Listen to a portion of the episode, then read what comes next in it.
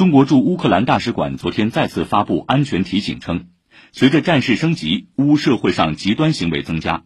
使馆提醒广大同胞尽量不要外出活动，远离军事设施、军队人员和持枪者，不要对正在发生的交火及人员进行拍摄，也不要随意亮明身份及展示具有识别性的标识。俄乌冲突发生后，众多乌克兰民众被迫离开家园。联合国官员昨天说。已有超过十二万名乌克兰人前往邻国避难，主要目的地为波兰和摩尔多瓦，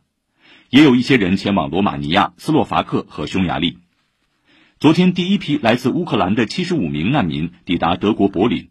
这批难民被安置在一个有一千三百个床位的接待中心。未来几天，该接待中心的规模将翻倍，届时预计有更多难民抵达。